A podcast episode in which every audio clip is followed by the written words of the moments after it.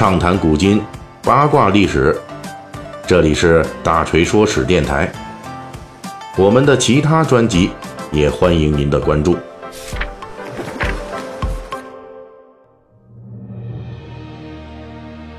今天的大锤说史啊，又要说一段跟纪念日有关的故事。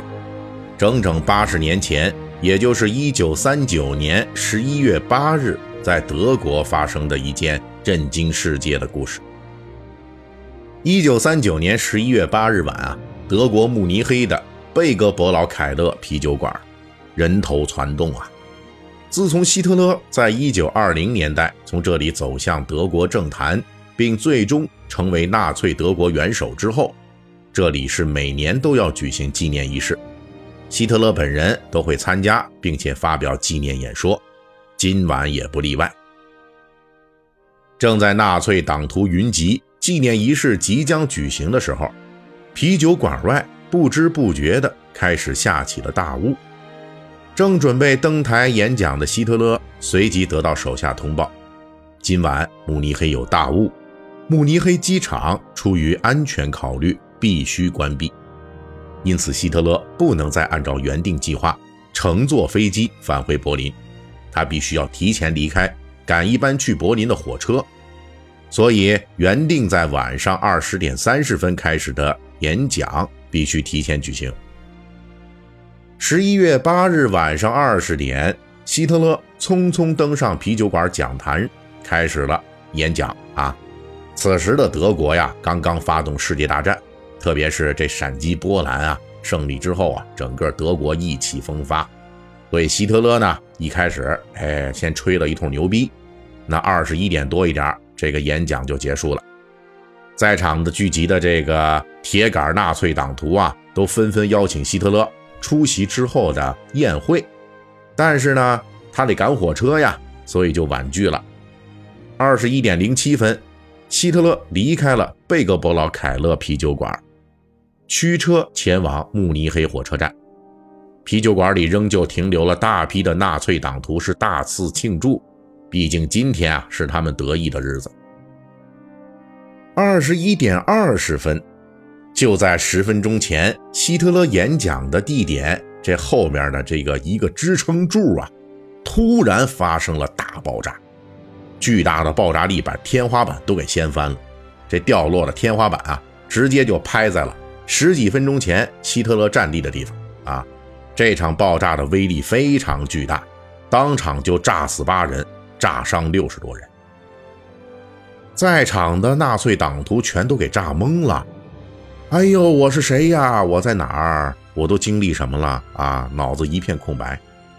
而很快呢，赶火车的希特勒就得到消息了，他立即暴跳如雷，因为他很清楚啊，如果不是因为这一场意外的大雾导致他必须提前离开，而是按照正常的晚上八点半他才开始演讲的话。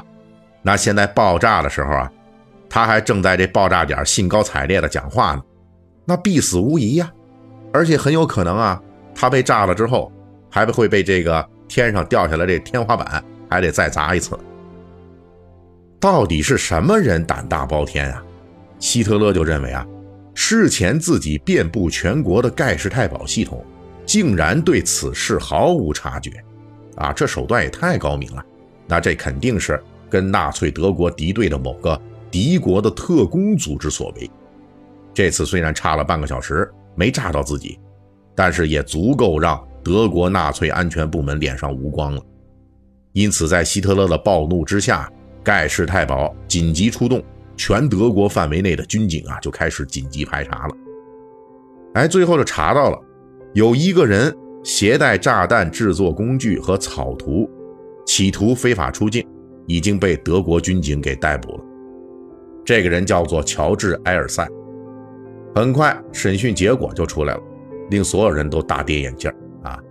这位差半个小时就干掉希特勒的人啊，是集刺杀者、行凶者、主谋、策划等等角色于一身，就他一人干的，没别人。他就是一个普普通通的德国人啊，职业是个木匠。这个乔治·埃尔塞。一九零三年出生于德国斯瓦比亚地区的一个贫苦家庭，一九一九年，十六岁的埃尔塞成为了一个木匠。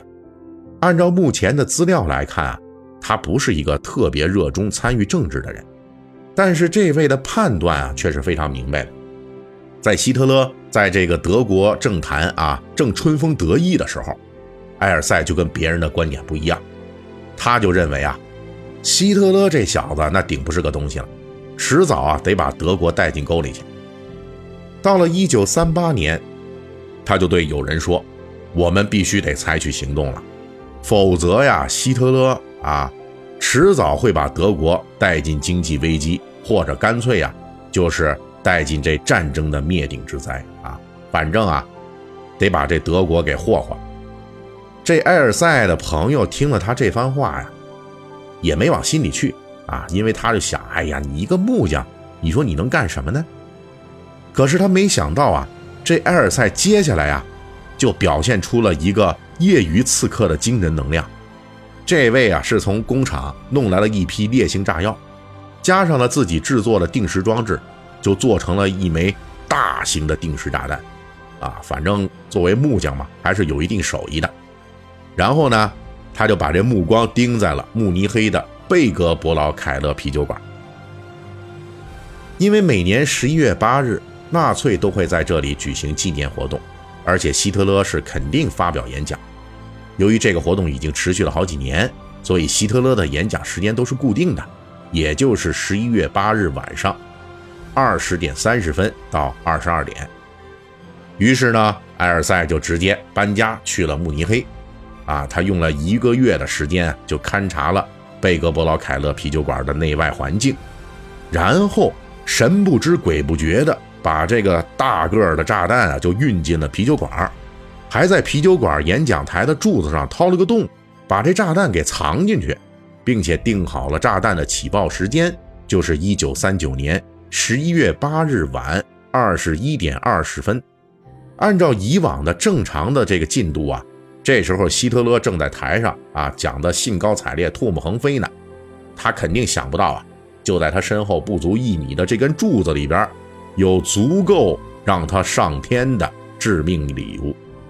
从这刺杀的专业角度来说呀，这埃尔塞执行的计划那周密科学，而且呢，他能够把那么大个的东西哈悄悄地运进啤酒馆，还能让所有人都蒙在鼓里，神不知鬼不觉的就把这东西放在柱子里边啊。这整个过程是令人匪夷所思。唯一可惜的就是啊，那天晚上。天公不作美，这慕尼黑的大雾，埃尔塞就没有提前计划到，结果希特勒提前离开，整个计划功亏一篑。埃尔塞在纳粹集中营里边待了六年，期间是受尽酷刑，但是呢，他的口供非常明确，此事啊，就他一个人所干的，就是基于义愤，我就看不惯你希特勒。哎，一九四五年四月。埃尔塞被执行枪决，在他被杀的同时，德国柏林上空飞舞的是上万发的苏联红军的炮弹。再过十几天，纳粹德国加上希特勒本人都将如埃尔塞当年所愿，被反法西斯同盟碾个粉碎。二零一一年，德国柏林竖起了一座乔治·埃尔塞的塑像。这位木匠虽然只是差了那么一点点儿，但是仍旧是一位英雄。本期大锤就跟您聊到这儿，喜欢听您可以给我打个赏。